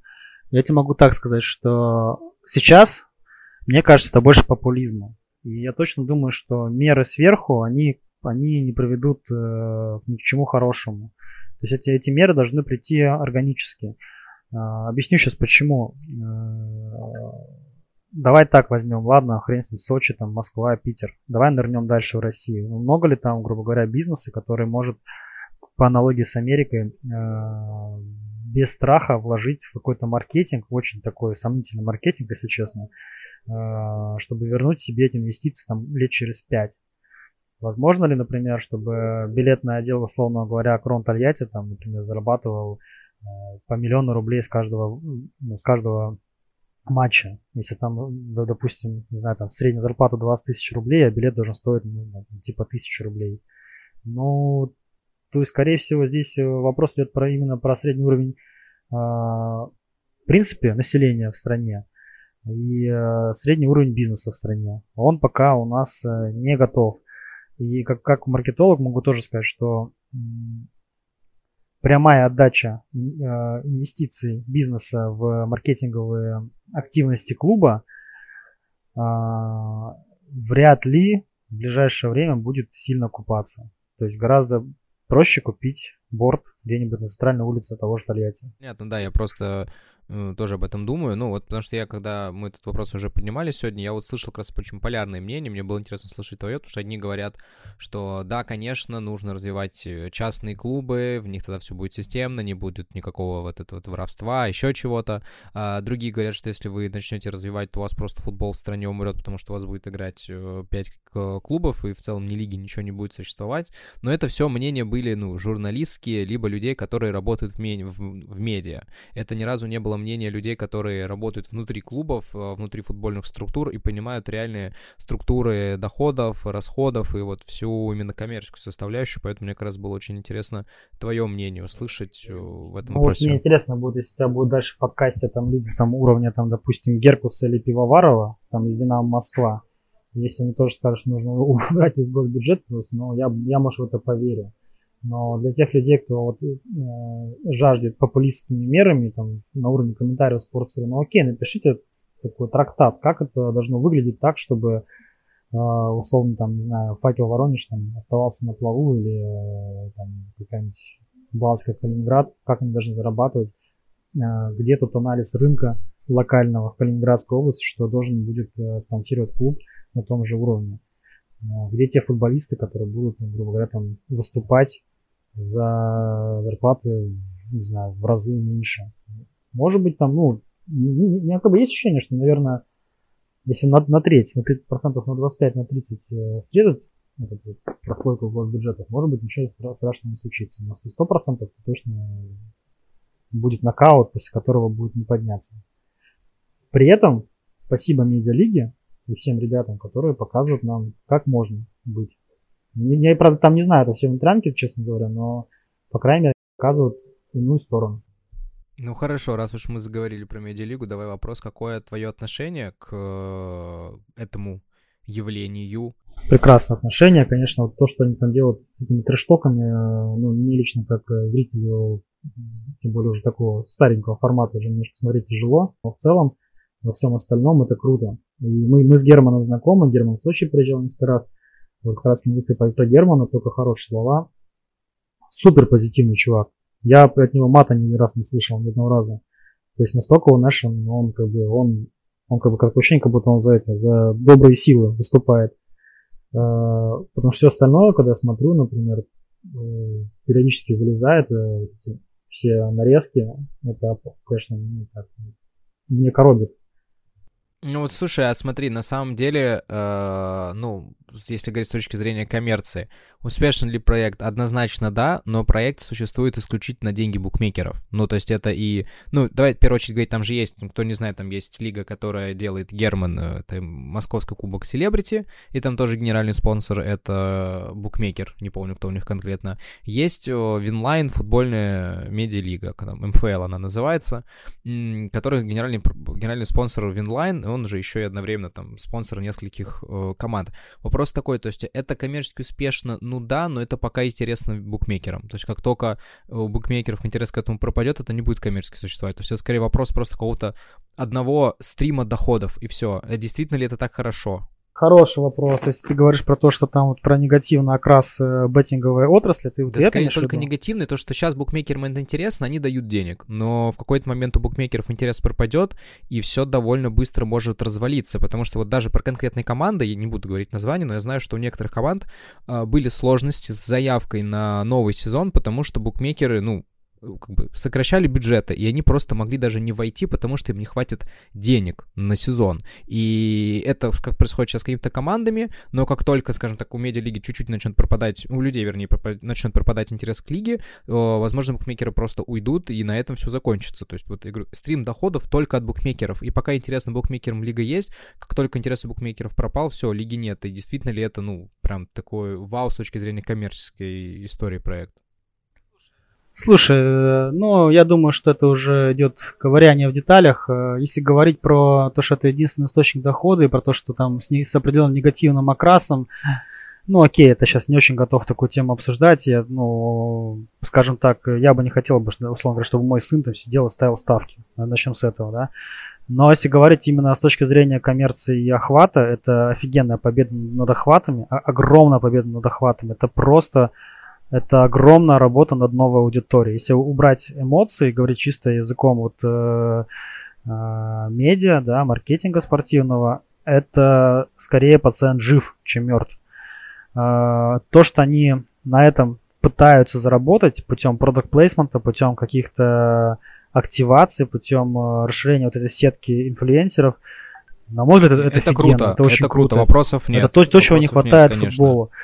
А, они немножко э, шевелят эту историю, немножко там пытаются там ее как-то там э, оживить.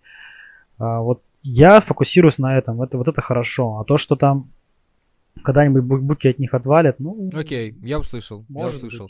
Быть. Смотри. Отвалят буки, придет Газпром. А, ну, если, если так, то да, тогда вопросов нет. Но смотри, еще...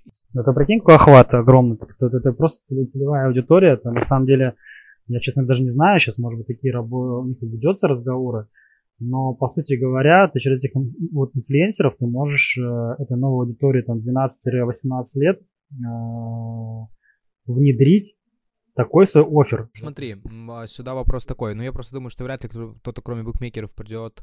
Ну, либо должен быть кто-то очень богатый, потому что я, с кем общаюсь, букмекеры всегда дают э, больше денег как спонсоры, чем Э, кто-либо, и, наверное, да, с этим-то может тягаться условный «Газпром» э, с бюджетами букмекеров, но в остальном почти все, с кем я общаюсь, ну, именно вот в части, ну, как такие каналы свои есть, э, какой-то, ну, не футбольный клуб, я имею в виду, а какую-то свою деятельность, собственно, ведет, говорят, что букмекеры всегда дают, типа, X сколько-то относительно того, что тебе может дать обычный классический рекламодатель, ну, с, с другими продуктами, с другими услугами.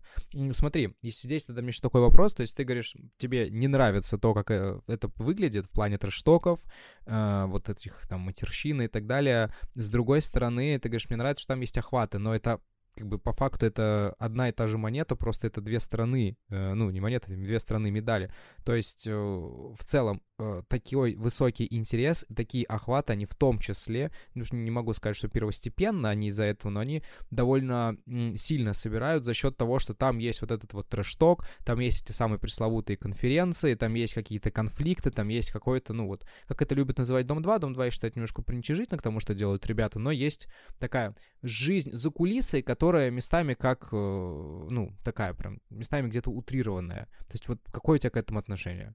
Ну, говорю, глобально позитивно. Глобально позитивно это, это так называемый, да, вот э, эффект четвертой стены. Они убирают эту четвертую стену между зрителем и вот они, например, у нас в Сочи, в Сочи играли, что ты понимал, там пришло нашу маленькую базу 700 человек.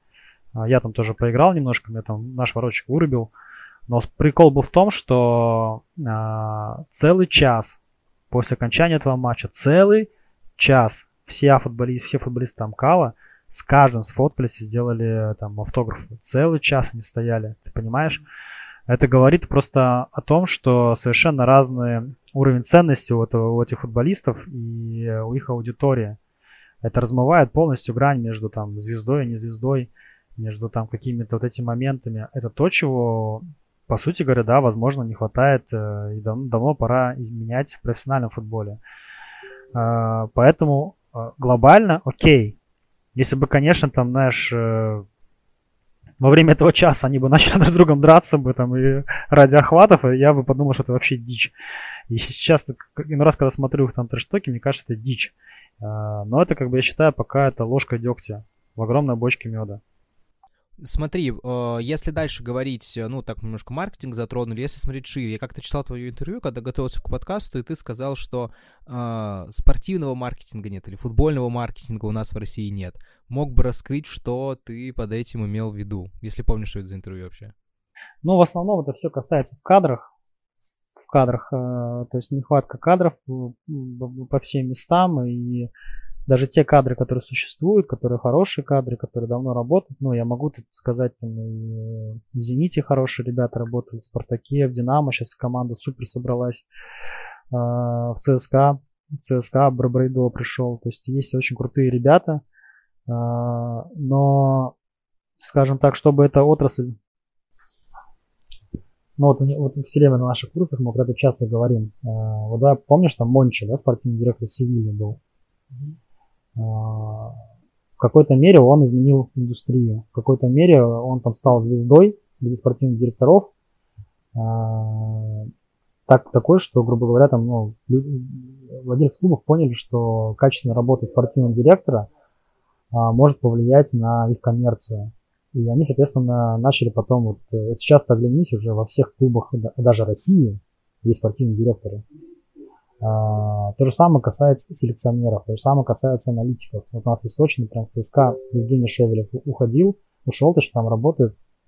И он там наряду там, с нашим Сашей Ряскиным, это там топ-аналитики по России, может там еще там парочку, я бы сказал, которые достойны супер условий, потому что они ну, там настоящий кладезь знаний, настоящие, а, настоящие звезды, я бы так сказал, в этом плане.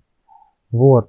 Но среди маркетологов или менеджеров э, спортивных таких звезд мало, очень мало, катастрофически мало. То есть, э, да, вот еще раз, те же самые фамилии назову, там Пивоваров, Манкин, э, Геркус, вот то, что мне кажется, на мой взгляд, крутые ребята, крутые специалисты.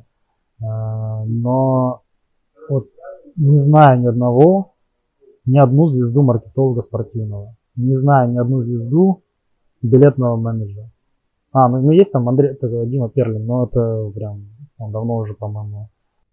А с чем, с чем это связано, на твой взгляд? То есть, потому что... Возможно, это наша вина у наших тех, кто работает в этой отрасли. Мы еще до сих пор не научились э, доказывать, что от нашей работы зависит э, прибыльность клуба. Ну, то есть сейчас, сейчас я вот точно смотрю, тут же вопрос как, он может быть с двух сторон. С одной стороны, это вопрос э, предложения на рынке, ну то есть то, что э, есть футбольные клубы, в которых есть эти позиции, на этих позициях есть бюджет, который, ну, там, конкурирует или там, может быть, минус, там, примерно 20-25% относительно других индустрий, потому что это футбик, будь добр, потерпи. Э, то есть это вопрос того, что есть предложение и нету туда кадров, или это скорее вопрос в том, что кадры есть, люди, которые мы готовы идти в футбол, но некуда пойти, или не знают, что туда можно пойти, или денег там сильно меньше, чем в других э, отраслях, и они не идут. Где тут, на твой взгляд, проблема? А, возможно, это все в комплексе. А, я тебе сейчас э, такой странный, может, пример скажу, но а, у нас в России, на самом деле, очень дофига крутых продуктов, в том числе в e-commerce. Я сейчас могу ошибиться, может, какие-то продукты не совсем российские, но там типа из серии Aviasales, Ozon, не знаю, Тинькофф Банк, вообще фантастика, фантастика. И у нас очень дофига сильных э, e-commerce специалистов, которые, вот этих маркетологов, которые могут прийти в спорт и просто все перевернуть. А, и при этом вот в футболе, в спорте, то, что я вижу, э, процент вообще ничтожный, нету их. То есть, э, возможно, это от условий работы зависит, возможно, это зависит от, от какой-то, ну, может быть, закомплексованности, может, каких-то ненужных скреп, которые держат нас всех. Но в первую очередь я считаю, что это вина нас самих, вина самих, потому что мы пока не умеем. Ну вот я могу только про себя сказать, не, могу. Вот могу делать то, что могу, а к сожалению, там, наверное, надо как-то вообще там более революционно действовать, знаешь, там, забить на все, там, на все преграды и пойти вообще там, лупасить по всем интервью, по всем каналам, рассказывать, как, как надо жить там или какие-то рисковые методы делать. Но не знаю, тяжело. То есть вот таких Мончи у нас здесь. Ну, слушай, а ну вот и смотри, э, не, по Мончи тут я все понял. У меня скорее, ну, то есть, если мы говорим про то, что в России много кадров, я уверен, что, ну, как уверен, я знаю довольно много людей, то как я сам человек, э, который много лет маркетингом именно занимается, я знаю очень много людей, которые любят футбол и обладают очень хорошими э, компетенциями, не знаю, e-commerce, маркетингом. У меня есть друзья айтишники, прогеры, которые очень много с e-commerce работают, ну, из того же Озона есть друзья и так далее. И они играют в футбик, они смотрят футбика, они готовы что-то для футбика делать, но просто э, они даже не знают о том, что такая потребность существует. Ну, у клубов, я имею в виду. Они даже не знают, что это вообще кому-то... Пожалуйста, welcome to ФК Сочи, пожалуйста. Я всех и буду рад видеть. Э, пусть, пусть приходят. Мы тоже в том году принимали участие в различных э, IT-мероприятиях. Э, есть, ну, как бы определенные там проблемы но если мы найдем общий язык, найдем какие-то общие зоны мотивации там друг друга, то вообще супер. А потребность огромная. Ну, а вот смотри, давай огромная. так, ну, давай про, про тебя и про Сочи имею в виду, и в целом. То есть вот я человек из маркетинга, да, предположим, я такой э, класс, я там работал с разными отраслями, работал там в недвижке, работал в e-commerce и так далее. Вот я понял, хочу пойти в футбол работать. В спортивном направлении особенно мне интересен футбол, люблю. Мне что вообще надо сделать? То есть я захожу, смотрю, я захожу на HeadHunter, там э, вижу, да, что Динамо и Зенит ищут менеджера по программе лояльности, хоть что-то близкое к маркетингу, а больше никаких вакансий нету. То есть мне тогда что, лучше открыть э, сайт, там, найти HR, собака, э, там, zenit.ru и написать «возьмите вот мое резюме» или как мне себя лучше вести? Ну, это тоже подход, это тоже подход, но вот всегда рекомендую действовать по-другому. Э, честно говоря, не знаю, если кому-то в жизни хоть раз помог, как ты думаешь, у, у какого количества клубов такой, такой CRM э, прописан досконально? Я тебе могу сказать, что дай бог там будет таких 10 клубов по всей России. Дай бог. А, какой-нибудь там факел Воронеж или там а, даже ФК Сочи у нас, да, даже нам нужен Битрикс. Ну, как бы у нас мы работаем в CRM, но у нас это не прописано. На футбологике у меня прописано там все там до, просто до блеска. А в ФК Сочи мы пока еще не можем это сделать, не хватает Интересно, рук. ну, а я, извини, и... что я перебиваю, это очень логичный вопрос, наверняка, который тебе уже спрашивали, почему в футбологике, э, в том, кто не знает, если вдруг, но, скорее всего, так все знают, что это проект, э, образовательный проект, который обучает, там, раньше только футбольных аналитиков, скаутов, сейчас у ребят еще появились э, курсы, связанные как раз там с маркетингом, в спорте, с менеджментом, в спорте, там Саша еще добавит, еще какие-то новые продукты появились, которые это развивает, ну, создал как основатель Саша Ким и его товарищ, который вместе с ним в Сочи работает, э, там, Саша Веряскин. Вот. Это проект, с которого даже я, когда начинал изучать футбольную аналитику, я, например, покупал у вас тоже курсы, я его изучал, уже только после этого продолжал чем своим заниматься. Вопрос какой? Ну, это важно было, да, уточнить, чтобы все были в контексте. Если это есть футбологики, почему это нету тогда в Сочи, если это, скорее всего, у тебя одни и те же люди, которые это могли бы реализовать? Потому что все самое безумное мы тестируем сначала на футбологике, и все, что там работает, мы потихоньку, аккуратно переносим в ФК Сочи. Потому что в футбологике есть э, больше уровень свободы, по найму, по увольнениям, по рискованным вещам. В ФК Сочи я наемный сотрудник, и не все я могу здесь э, прямо по щелчку пальца внедрять. Надо очень-очень аккуратно все выверять, согласовывать, очень аккуратно все там винтик за шпунтиком водить, и поэтому скорость там, конечно, пониже. Но примерно, да, примерно мы в одну сторону и смотрим. Возвращаясь вот к своему примеру, вот предположим, что я хорошо настраиваю, настраиваю Bittrex, ты говоришь, что мало у кого, ну, окей, в 10 клубов это есть, у других этого не хватает. Что мне сделать, чтобы условный ФК Сочи или ФК Воронеж... На, находишь такого же Тима, как и я, как, как, как и я, в другом компании, кто это отвечает, приходишь, ты говоришь, смотри, чувак, я посмотрел на твои продукты, а, дай мне месяц, я я построю эту историю, я тебе покажу. А, если нам удастся вместе заработать, то давай обсудим условия сотрудничества. Ни один здравомыслящий человек, к которому подойдет, особенно наемный сотрудник, когда к нему придет нормальный, адекватный чувак с адекватной э, системой, тактикой э, завоевания определенного сегмента рынка и со своей энергией, который говорит, слушай, просто дай мне возможность право этим заниматься, и через месяц я принесу результаты, мы, мы с тобой посмотрим. Э, результаты могут быть в лидах, могут быть в рублях, могут быть э, в конверсиях, могут быть в каких-то охватах, как угодно может быть. Как поставить KPI, это же вопрос совершенно другой. Потому что тоже у всех там свои зоны риска, свои зоны свободы и так далее. Но ни один здравомыслящий менеджер от таких вещей не может отказаться. Вот если сейчас вот я сижу в офисе, если мне открылась бы дверь и пришел бы кто-нибудь и сказал, слушай, ты знаешь, Вот я посмотрел на сайте, тебя на Химки вип-ложи там еще 4 не продано. Дай мне там 3 дня, я принесу тебе продажи, потом мы с тобой обсудим условия. Ну, как бы я заплачу, обниму его и, ну, и скажу, конечно, давай. А если он реально просит мне продажи, ну, у меня совершенно будет другой разговор. Потому что совершенно, ну, как сказать, это очень тяжело. Даже если тебе HR, у нас нет, нет клуба HR. Ну, принесу тебе резюме, ну, у тебя там три диплома, там, не знаю, какие-то еще там куча регалий. Что мне делать с тобой? Мне тебя нужно еще обучить, мне тебе нужно еще заплатить, мне тебе еще нужно за тебя еще нести ответственность, потом еще э, тебя пойти согласовывать.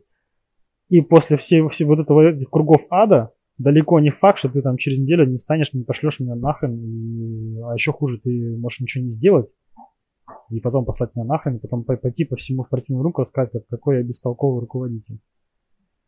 Вот и все. Вот есть две разницы. Это, ну, мне кажется, есть проактивная позиция, а есть позиция вот, э, все не так, все не то. Ну, понятно. А хорошо, если у меня немножко другая история, Uh, ну, тоже так про, про маркетинг, про медиа. Ну, вот понятно, что разные профессии, все-таки разные задачи, но так их возьмем немножко, так объединим. А, если я хочу э, это освоить, ну, типа, эту профессию или вот эту вообще деятельность, либо по маркетингу в спорте, либо по работе с медиа, либо какую-то часть вот, там, э, коммерческие продажи, мне вообще что надо начинать делать, куда идти, пробовать учиться, либо сразу напрашиваться кому-то на какие-то стажировки, либо идти... Э, теория, практика, стажировки. Теория теория сейчас на YouTube навалом. Если вы знаете английский или испанский, ну ладно, испанский, в принципе, английский язык навалом по любой части. Просто э, теория, берешь свой собственный проект какой-то, пытаешься на кошечках там потестировать. Э, второе, ну это я имею в виду практика. Э, как можно взять практику? Практику можно но обернитесь вокруг, у вас по-любому, вот в любом городе, где бы вы ни жили, там в Барнауле, там в Новосибирске, есть какая-нибудь любительская команда, любительский турнир, есть какая-нибудь городская команда, есть какие-то какие-нибудь там мученики из Федерации футбола, что по-любому есть какой-нибудь МРО там Уральского федерального округа, где там наши эти, эти сайты, вот эти вот старые, да. группа ВКонтакте, Ой, мертвая. У меня есть любимый пример, я всем всегда рассказываю, э, ну, любимый в кавычках, конечно, там Ох, я надеюсь, э, никого не обижу, э, но если вы так делаете, большой вам совет так не делать, это правда очень странно. Э, есть очень часто на многих сайтах есть фотографии тренерского штаба, фотографии, там, те, кто управляющие позиции какие-то занимает, и я очень часто вижу, не знаю почему, там, где они фоткаются, как на школьные альбомы, типа в три четверти, полубоком, рука на поясе и чуть-чуть так припала к полу, и это всегда выглядит не очень, потому что я думаю, у вас же, ну, есть своя команда крутая, вы тренируете, занимаетесь, но это всегда так упаковано, как будто бы, я не знаю, там, любители в этом плане себя намного лучше какие-то пакуют, чем вот клубы, и бывает, из второй лиги, из того, что я находил, это прям вот то, над чем действительно, на мой взгляд, надо работать, потому что, не знаю, там, любой э, малый микробизнес, вот что-что, такие вещи очень хорошо пакуют, вот этого футболу прям не хватает, на мой взгляд. Я, знаешь, что добавлю там, по поводу второй лиги. А, вторая лига сейчас, ну, реально там география огромная. И питерские команды, и московские команды, и все прочие. Найти кроликов, на, на которыми можно э, испытать свою практику просто легко. Надо просто, грубо говоря, там, да, немножко вложить времени, немножко попробовать, немножко там что-то улучшить. Не надо там улучшать все вокруг там, и с этими стратегиями заходить, как, как вам мир, мир покорить. Хотя бы начните с того, чтобы посты там без ошибок писать или хотя бы элементарно там оформление группы. Ну, ВК, не знаю, ВК, честно говоря, сейчас меня печалит. ВК отвратительно, если тебе интересно мое мнение. Там есть приток аудитории, как будто бы, но пользоваться этим с точки зрения коммерции невозможно. Сколько не тестировал, вообще смерть какая-то. Ты знаешь, тем не менее, по футбологике могу сказать так, что э, таргет ВК работает до сих пор хорошо. Очень сильно работает, но вот э, мое личное ощущение, конечно, подсдали сильно. Э, Сейчас вот могу точно сказать, например, ну, если вы обратите внимание, то даже на матчах РПЛ смотрится очень забавно, э, за воротами, обычно там девочки из медиаслужб или мальчики там, с айфончиками стоят и снимают. Реально сейчас на многих айфонах качество видео лучше, чем э, на камерах. То есть, грубо говоря, если там если вдруг ты счастливый обладатель айфона, ты можешь пойти на и поснимать на вот эти всякие истории своей региональной команды через, пол, через там, не знаю, полгода, три месяца сделать так, чтобы эта команда даже представить себе жизнь не могла без твоего участия. И все, и вот уже первый шаг уже. Как на этом заработать, это немножко другой вопрос, но в принципе, я думаю, так очевидно, что уже там, там рано или поздно какое-то предложение будет. Ну, я еще добавлю от себя и на своем опыте, и вот на начале то, что мы с Сашей обсуждали на его опыте.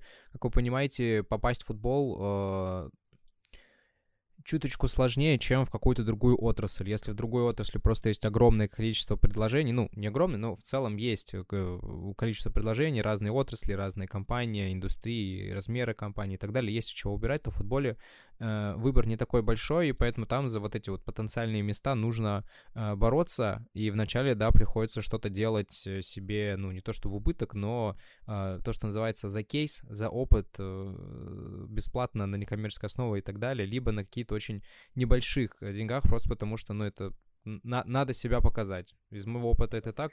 Здесь не, немножко спорная история. Я сейчас э, скажу, что э, я имел в виду, что, например, э, уровень входа, он как раз таки широкий. Вот когда люди говорят, что там, типа, не найти работу в футболе, для меня это просто, ну, это вообще нонсенс. Не найти работу штатным сотрудником футбола, да. Не, ну понятно. Нет, что штат конечно. Я в основном имею в виду штатные, то есть не а, проекты, потому что люди, когда обычно говорят, я не найти работу в футболе, обычно жены, даже по себе знаю, с кем я общаюсь, имеется в виду не проект, где я что-то делаю, на партайме есть у меня основная работа, тут я помогаю, либо у меня там 3-4 проекта. Это именно то, что э, я хочу на один клуб, ну вот как ты, да, в одном клубе с утра и до вечера ну, все, все, все, все время работать. И обычно вот об этом речь, что действительно такое найти сложно. Проектную работу с тобой согласен, тут э, можно договориться. Да в целом в перспективе можно и на в штат э, попасть. Вопрос просто времени и усилий, которые к этому будут приложены. Здесь ну, из моего опыта, да, ты тут тоже поправишь, если э, прав или не прав, но надо намного больше вложить усилий, чем в других отраслях для того, чтобы в это зайти. Но, как, это, как уже сказал, входит в стоимость билета.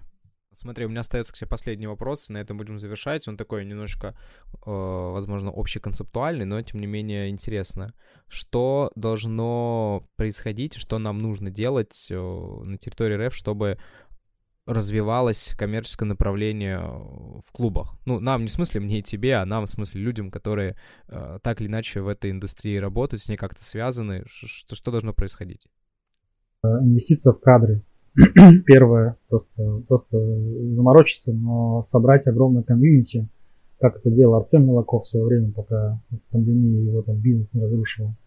А, собрать сильную комьюнити по маркетингу, по коммерции, э, обучать сотрудников, инвестировать в кадры, постоянно общаться друг с другом. Второй момент, э, Очень бы хотелось, но я думаю, что у нас в РПЛ в ближайшее время это не получится, но на примере МЛС, там, условно говоря, или NBA, постараться сделать единую базу э, CRM. Может быть, единую базу там э, всех клиентов, которые могут э, попасть туда. Может быть, ну, всегда вот эта карта болельщиков, может быть, она к этому и поможет. Э, что это сделает? Единая база нам позволит, э, и это комьюнити, Окей, понял тебя. Ну, давай тогда на такой э, наставительно позитивной ноте будем э, завершать наш выпуск. Э, спасибо тебе большое, что э, нашел два часа, э, чтобы пообщаться. Мне лично точно было много интересно узнать, особенно там с учетом того, что я что-то понимаю в маркетинге, чуть-чуть понимаю в, ну, в футболе, в спорте, но не знал именно вот на пересечении одного и другого. Я надеюсь, что э, тем, кто это послушает, тоже будет э, много нового, много полезного. Они найдут для себя ответ на какие-то вопросы, плюс поймут, как, как куда им двигаться, если они действительно хотят в направлении спортивного маркетинга, спортивной коммерции развиваться. На этом у меня все, друзья. Подписывайтесь на наши каналы на YouTube, в Телеграме, ВКонтакте, в других менее разрешенных социальных сетях на территории РФ. Там, помимо того, что куча разного контента, мы анонсируем новые выпуски, анонсируем новых гостей в эти выпуски, собираем вопросы к ним. Все там можно задавать, спрашивать, находить. Также подписывайтесь на канал э, Саши Кима. Очень я советую. Я еще обязательно его прорекламирую, когда мы подкаст выпустим и когда мы про анонс напишем. А, пока молодой канал, очень небольшой, но Саша реально много рассказывает внутрика про то, как вообще коммерция внутри футбольного клуба Сочи строится, и я, честно говоря, сколько искал, каких-то реальных аналогов на постоянке не находил. Есть какие-то небольшие интервью, но кто бы так регулярно рассказывал, не видел, поэтому обязательно, обязательно в Телеграме подписывайтесь. Ну и подписывайтесь на каналы футбологики, футбольного клуба Сочи, там тоже есть много А-контента, образовательных проектов, образовательных продуктов, все там сможете находить. Это про футболойку, но про Сочи просто подписывайтесь, думаю, вряд ли про них что-то можно рассказывать. Ну, поможете ребятам выполнять те KPI задачи, которые перед ними стоят. Все, друзья, спасибо большое. Саша, еще раз спасибо тебе. Пока-пока.